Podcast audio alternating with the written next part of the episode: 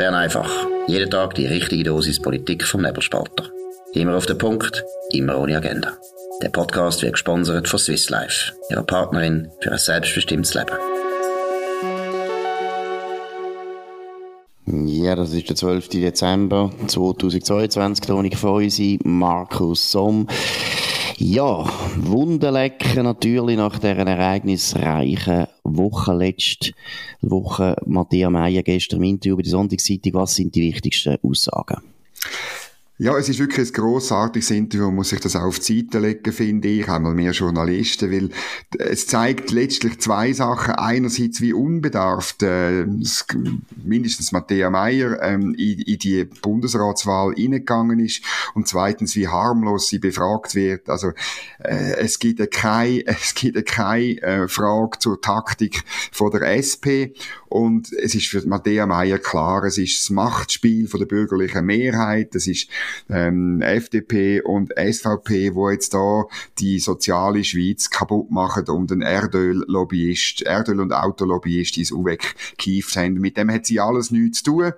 Und ähm, das Opfer ist... Ähm, der Alain Berset, aber der Alain Berset braucht es weiterhin, er ist so wichtig wie nie, weil er sich eben für höhere Renten einsetzt. So ist die Welt von der Matthäa Meyer. Gut, das Verrückte ist eben, du sagst es unbedarft, aber die Journalisten fragen gar nicht, dass man irgendwie könnte das nachvollziehen, oder? Was ist eigentlich passiert? Warum hat die SP jetzt so und so sich verhalten? Das wird überhaupt nie angesprochen. Ich meine, Daniel Josic als Thema wird überhaupt nicht irgendwie äh, thematisiert, dass man mal würde sagen, ja, ist vielleicht ein Fehler gewesen, das Frauenticket, wird nicht gefragt. Oder dann wird auch nicht gefragt, ja, wieso haben ihr jetzt eine Welche gebracht? Haben ihr nicht daran gedacht, dass das könnte Alain Berse nachher verhauen? Es ist also spektakulär. Ja, also eben, es gibt noch mehr Punkte, oder? Ich meine, äh, man müsste fragen, warum nicht ähm, Evi Alemann? Äh, ist ganz klar, äh, Eva Herzog wäre Bundesrätin, wenn auf dem Ticket statt ähm, Elisabeth Bohm-Schneider Evi Alemann gestanden wäre. Dann eben deine zwei Punkte, Josic ähm, äh, und, und Welsch, die Auswirkungen auch auf die nächsten ähm, Wahlen, äh, Nordmann oder Meijer, die, die Männer werden das Problem haben, sie werden es trotzdem probieren und sie werden vermutlich auch dürfen antreten, im Unterschied zum Josic, oder? Aber äh, es ist natürlich dann schon sehr viel schwieriger. Und wirklich auch noch das Machtgefälle, das hätte ich auch noch gerne natürlich äh, gelesen, wie sie denn das beurteilt, dass jetzt äh, die SP letztlich einen, einen Einfluss und eine Macht, wo sie hatte über all die Jahre, wo viel größer war als ihr Wähleranteil, letztlich verloren hat. Absolut. Und äh, interessant ist auch, dass Matthias Meyer offensichtlich keine Angst hat, dass irgendwo ja, ihre Partei auch könnte an den Sitz verlieren an die, an die Grünen. Auch das ist irgendwie überhaupt kein Thema, dass sie da enorm könnten unter Druck kommen. Und was ich eigentlich, also muss ich sagen, da hat sie ja so auch Kutzpe. Sie tut ja nachher den Viola Amherd kritisieren und wirft ihr vor, dass sie nicht gewechselt ja. hat, vom VBS ins UWEC. Erstens einmal fragt man sich, ja, also, soviel ich weiß, ist Viola Amherd nicht Mitglied von der Sozialdemokratischen Partei. Also, ist eigentlich das nicht an der Matthias Meyer, das zu wünschen. Und das Zweite ist, die naheliegende Frage, die dann die Journalisten, äh, unbedarft wie sie auch sind, gar nicht stellen, ist ja, wieso hat denn der Alain Berset nicht das UWEC verlangt? Und man muss sagen, hätte der das gemacht, wäre es ein bisschen schwieriger gewesen für die Bürgerlichen zu sagen, ja, du darfst das nicht, weil äh, der Amtsälteste will ein frei gewordenes Departement. Das ist recht heavy. Also, da muss man wirklich abstimmen. Und so wie wir die Bundesräte kennen und so wie wir sie auch einschätzen, ich glaube nicht, dass sie sich getraut hätten, wirklich ähm, alle Bärse das zu vorenthalten. Ja, natürlich. Das ist ein riesen Thema irgendwie. Wir haben ja das auch bei Bern einfach x-mal befürchtet, dass am Anfang Karin Keller-Zutter zwar das Finanzdepartement überkommt, dass dann aber der Alain Berset sagt, also gut, wenn ich das nicht überkomme, dann will ich aber so weg. Und dann wäre es wirklich schwierig geworden, ihm, also in der gleichen Sitzung zweimal einen Wunsch zu verwehren. Das, das, ist, ja, das ist ja unser befürchtetes ähm, Szenario gewesen. Und dann äh, müssen wir noch über etwas reden. Warte, noch noch wegen Berse, das muss man einfach ja. betonen. Was ist der Little Dirty Secret?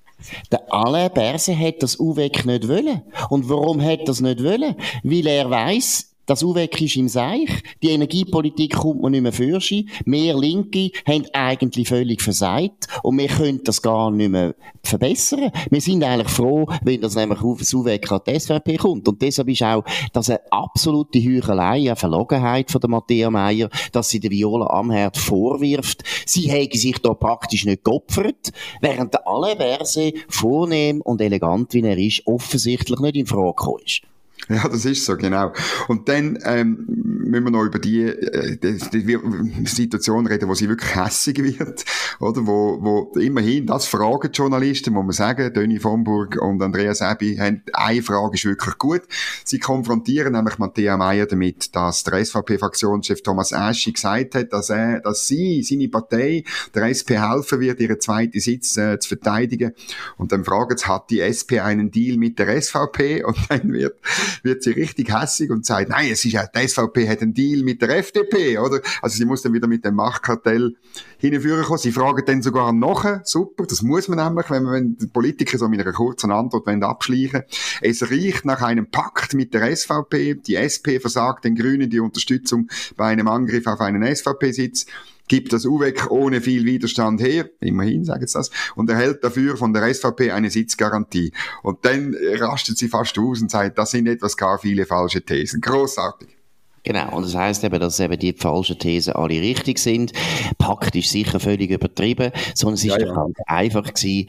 Die SP hat ein bisschen sondiert bei der SVP, wie es bei ihnen aussieht, auch wegen einem grünen Sitz. Und dann hat doch die SVP ganz kalt gesagt, hört mal, ihr könnt schon einen Grünen bringen. Kein Problem, könnt ihr bringen. Wir könnt dann aber einfach die Grünen unterstützen, wenn es darum geht, wegen eurem Sitz. Und dann hat die SP gewusst, uhren sich. Wir verlieren nachher unseren eigenen Sitz, wenn wir so ein Spiel mitmachen. Das ist der Grund, warum sie auch hässig wird, weil es nämlich völlig klar war, dass sie in der Defensive sind. Und ich glaube, das ist schon etwas, was auch wichtig ist, wo man muss jetzt noch betonen muss die SP ist in den ganzen Bundesratswahlen, einerseits hat sie sich taktisch schlecht verhalten, aber man muss halt einmal betonen, die Ausgangslage ist auch schwierig gewesen. Also sie, sie sind natürlich in der Defensive, weil das große Thema Europa spaltet FDP und SVP nicht mehr in dem Maß, wie das früher noch der Fall war, weil Rahmenabkommen sind wir jetzt in der Sondierungsphase. Man weiß nicht, was da rauskommt. Und andere Themen sind wichtiger, zum Beispiel die Energiepolitik, wo eben die Differenzen zwischen der FDP und der SVP nie so groß sind. Auch bei den Finanzen haben es keine Differenzen. Und das ist natürlich der Grund, warum die Zusammenarbeit funktioniert. Und das ist nicht ein Machtkartell, sondern die können jetzt wieder zusammenarbeiten, weil sie ähnliche Interessen haben, so wie die SP mit den Grünen auch zusammenarbeiten und kein Mensch sagt, es ist ein Machtkartell. Oder eben, wenn die Viola Amherd nachher plötzlich muss die Energiepolitik lösen für die SP, ist ja das auch nicht ein Machtkartell, sondern es sind einfach Parteien, die sich näher stehen und natürlich kooperieren, wenn es geht. Und das weiss Matthias Meyer auch. Aber grundsätzlich muss man betonen, für die SP ist das eben eine Zeitenwende, weil die grosse, grosse Zeit von der SP, wo sie fast 30 Jahre können in Bern dominieren, die könnte jetzt zu Ende gehen, weil der Konflikt zwischen der FDP und der SVP nicht mehr so virulent ist wie früher. Ja, und es gibt viele Journalisten, die dem nachtrauern. Ähm, hat man über das Wochenende verschiedene können lesen ähm, oder auch hören auf SRF. Ähm, vielleicht ein Beispiel, das Editorial in der Sonntagszeitung von Arthur Rutischhauser, Chefredakteur. Die FDP schießt ein Eigentor und dann muss man sich durch ganz viele Zeichen durchlesen, bis man wirklich zu dieser These kommt. Erst im letzten Abschnitt. Ähm, es sieht eben möglicherweise so, dass ähm, Ignazio Cassis bald ein Durchbruch gelinge in Sachen Beziehungen zur EU. Er liest das im äh, kürzlich veröffentlichten Europa Europabericht. Ich habe den mittlerweile auch gelesen.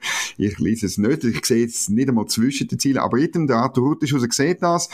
Und dann ist es eben schwierig, weil dann brauche ich die FDP, der Alain Berset, um das gegen die SVP ähm, zu verteidigen. Eben die alte Europakoalition, wo eigentlich eine ein, ein äh, Mediengeilheitskoalition ist, wo eben alle gegen die SVP sind und Spaltung von der Bürgerlichen beinhaltet. Und das ist eben weniger gut möglich, weil jetzt eben die FDP äh, mit der SVP zusammen bei der Departementsverteilung zusammengespannt hat und dann sieht der Alain Berset ganz, ganz, ganz, ganz fest verrückt und darum äh, ging es dann eben auch bei Europa nicht. Was haltest du von dieser These? Ja, da halte ich gar nicht davon. Das ist vollkommen schwer nachzuvollziehen, weil äh, die SP hat ja in so einer Situation gar keine Wahl. Weil wenn es beim Rahmenabkommen weitergeht, dann wird der Lohnschutz, dann werden alle Sachen bei der Personenfreizügigkeit so gelöst, dass Gewerkschaften können zustimmen weil das ist der Punkt. Das Rahmenabkommen gibt es nicht ohne Zustimmung von der Gewerkschaften. Und wenn Gewerkschaften wirklich würden zustimmen, dann ist es für die SP ein No-Brainer, dass sie das sowieso unterstützen, weil da die SP ist die Euro-Turbo-Partei und wenn es dort weitergeht, dann würde die SP auf jeden Fall das unterstützen und die FDP würde sie eher umgarnen und probieren, wieder ins Boot zu holen. Und das ist nicht so schwierig, weil die, FDP da wahrscheinlich auf der gleichen Linie wäre. Aber da muss ich jetzt ehrlich sagen, das ist herbeigeschrieben und es geht genau in das rein, wo du gesagt hast, Journalisten haben sich seit 1995, so kann man es nämlich betonen, seither gibt es die Mitte-Links-Koalition im Zeichen Euro von Europa. Die FDP ist immer ein bisschen der unsicherste Kantonist in anderen Fragen, aber in Europa natürlich sehr auf der Seite von der SP und von der CVP. Und jetzt scheint das es kann sich wieder ändern. Man weiß nie, wie die Europapolitik weitergeht. Aber zurzeit ist das nicht der Fall. Das ist ja der Grund, warum SVP und FDP jetzt bei dieser Departementsverteilung offensichtlich haben können kooperieren, weil die Interessenlage identisch war. Beide Parteien haben gefunden, die Finanzen und das UWEC müssen die bürgerliche Hand. Und bürgerlich heisst FDP oder SVP. Es ist klar gewesen, dass Karin Keller-Sutter die Finanzen will. Sie hat das UWEC nicht wollen. Und dann ist eigentlich klar gewesen, dass die SVP das UWEC übernimmt. Aber wenn jetzt der Gassis gesagt hätte, ich will das UWEC, wäre das ja der SVP auch recht gewesen. Das ist nicht der Punkt. Man ist sich da einig gewesen. Da muss man auch nicht wahnsinnig von einem Machtkartell, das finde ich ja so lächerlich, dass eine Partei wie die SP, die sonst nur machtpolitisch denkt, wo praktisch, so wie sie jetzt jetzt aufgestellt ist, auch inhaltlich praktisch kein Anliegen mehr hat, außer weltfremde Weltverbesserungsanliegen, aber sonst eigentlich nur noch um Macht kämpft, dass ausgerechnet die Partei nachher sich getraut, den anderen Parteien vorzuwerfen, dass sie für ihre politischen Interessen ja. einstehen. Das ist also, braucht auch Kutzpe. Aber ich muss ehrlich sagen, du hast es recht gesagt. Ich meine, Matthias Meyer, sympathische Person, mehr oder weniger. Aber also, politisch, politisch schon sehr, äh, noch jung, sehr jung. Ja, jetzt müssen wir, bevor ich, bevor wir zum nächsten Thema gehen, tue ich schnell den Werbeblock fürs Geschenkabo einbauen. Und zwar, wenn ihr noch kein Geschenk habt für eure Liebsten, dann geht ihr auf nebelspalter.ch slash Geschenkabo. Dort könnt ihr ein Abo für ein ganzes Jahr liberale, gesunde Menschenverstand vom Nebelspalter bestellen und das Geschenk wird handsigniert von Markus Somm und mir. Wir tun jetzt jeden Tag, müssen wir uns die Finger wund schreiben, damit ihr zur rechten Zeit ein Geschenk bekommt, aber das garantieren wir, wir geben Vollgas. Es ist ein wunderbares Geschenk für euch selber oder für eure Liebsten, nebelspalter.ch slash Geschenkabo. Gut, Werbung fertig. Genau, gut. Und jetzt kommen wir auf ein Thema, das nicht erfreulich ist, wo äh, neue Zahlen rausgekommen sind, dass sehr viele Mädchen unter psychischen Störungen leiden. Dominik, was sind da die wichtigsten Fakten? Ja, das ist gerade heute Morgen rausgekommen vom Bundesamt für Statistik und ich finde es schon noch verrückt. Ähm, ein beispielloser, ich zitiere jetzt aus dem Titel, beispielloser Anstieg der Hospitalisierungen bei psychischen Störungen bei den 10- bis 24-jährigen Frauen. Ähm, zwischen 2020 und 2021 ist die Zahl angestiegen um 26 Prozent. Ähm, es hat äh, psychische Störungen haben zu 19.532 Fällen geführt, gefolgt von Verletzungen, wo möglicherweise auch mit dem äh, zusammenhängen. Die Spitaleinweisungen aufgrund von Suizidversuchen haben ebenfalls um 26 Prozent zugenommen. Die ambulanten psychischen Leistungen im Spital um 19 Prozent. Das äh, schreibt das Bundesamt für Statistik.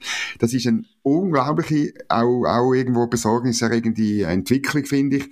Und ähm, man kann über die Ursachen nur spekulieren. Es, vor vor äh, drei Monaten in der Herbstsession hat der Alain Berset im Parlament zugegeben, dass es viel mehr äh, Suizid gegeben hat bei den jungen Frauen. Also es sind wirklich, da ist etwas im Gang und ich, ich, wir müssen das dringend anschauen. Aber reden wir jetzt da von einem Zeitraum, letzten fünf Jahre oder letzte zehn Jahre oder letzte zwei Jahre? Was sind da Zahlen? Nein, wirklich innerhalb von einem Jahr. 2020 ah, also da kann man eben schon darüber nachdenken, ob Corona da eine gewisse Wirkung hat. Weil äh, letztlich ist klar, dass äh, für, für junge Menschen also auch für die Buben ist das irrsinnig, ich sehe es auch bei meinen eigenen Kindern, das ist keine gute Zeit gewesen. Man hat seine Kollegen nicht mehr gesehen, man hat nur noch virtuell sich miteinander austauscht und so weiter. Denn das Virtuelle, glaube ich, ist auch deswegen etwas ganz, ganz Gefährliches, weil im virtuellen Raum Mobbing und sich gegenseitig fertig machen viel, viel leichter möglich ist. Auch da habe ich das Gefühl, kann sein, dass da Frauen mehr betroffen sind, weil sie ab und zu bösartiger, bösartiger sind untereinander, keine Ahnung. Also ist sicher ein Thema, das man muss im Auge behalten. Wir probieren das jetzt auch noch ein bisschen auszurecherchieren, aber auf jeden Fall eine sehr eine traurige Entwicklung, die nicht gut ist. Wir schauen, ob wir da etwas noch herausfinden können. Gut, jetzt ein anderes drittes Thema, nicht traurig, sondern erschütternd in dem Sinne, etwas, was man eigentlich immer gewusst hat, Twitter.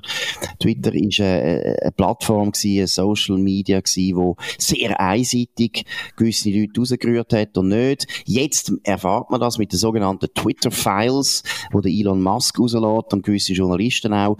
Dominik, was sind da die wichtigsten Eckpunkte?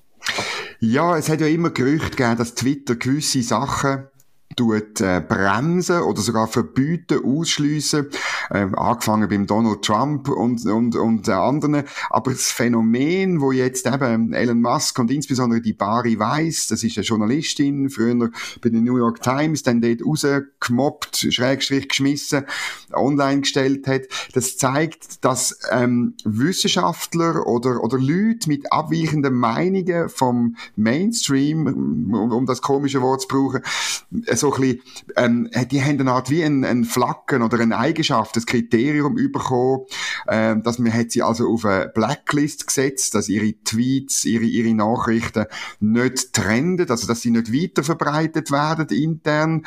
Ähm, man hat äh, äh gesagt, dass sie kein, kein, bei ihren Tweets keine Nachrichten an die, die abonniert sind, verschickt werden und so weiter. Sie kann das belegen mit Screenshots, also mit, mit, mit Bildern aus dem internen System von Twitter.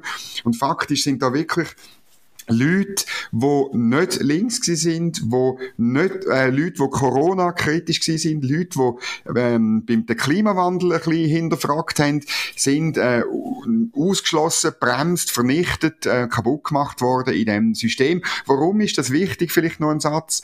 Oder ähm, normale Menschen sind, nicht, sind nicht wahnsinnig, für, für normale Menschen ist Twitter nicht wahnsinnig relevant. Aber für die Debatte zwischen Wissenschaft, Medien und Politik ist es wahnsinnig wichtig. Es tummelt sich viele Journalisten dort, viele Wissenschaftler, viele äh, Journalisten. Und dann ist klar, wenn sich die eine Seite tut sich gegenseitig bestärken und verstärken und die andere, die wird äh, ausgeschlossen und vernichtet, dann gibt es einen völlig anderen Diskurs.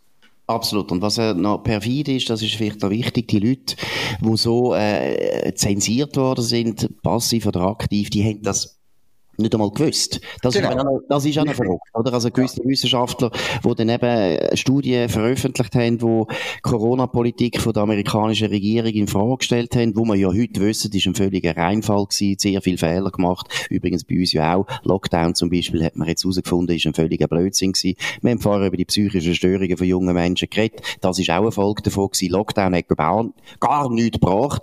Und Wissenschaftler, die das kritisiert haben, haben Studien äh, publiziert und das hat nachher nicht können trenden. Man hat es auch nicht gefunden auf Twitter, wenn man es gesucht hat und die einzelnen Leute haben das nicht einmal gewusst. Also ist also doppelt perfid. Was vielleicht auch noch wichtig ist, es ist wirklich nicht nur Twitter, sondern es sind praktisch alle sozialen Medien. Nur ein kleines Beispiel, Google zum Beispiel, die müssen mal ausprobieren. Teilweise haben sie es jetzt äh, korrigiert, wenn man eingibt, Protests, Covid, China da kommt nichts, wenn man nachher, da tut Google nicht selber ergänzen, oder? Wir wissen ja, wenn man einmal sucht, dann kommt zum Beispiel eben Protests, Covid, und nachher tut man CHI eingeben, und dann könnte, normalerweise wird dann selber ergänzt China, oder sie tun einem vorschlagen. Und beim Vorschlagen kommt nur Chile und Chicago, aber nicht China.